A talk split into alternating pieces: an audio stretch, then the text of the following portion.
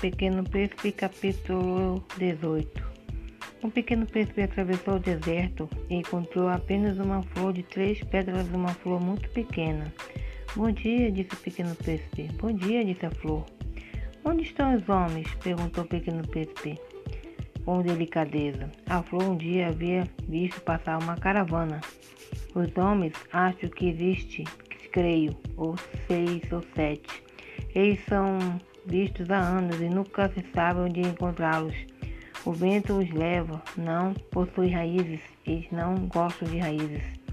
Adeus, disse o pequeno príncipe. Adeus, disse a flor.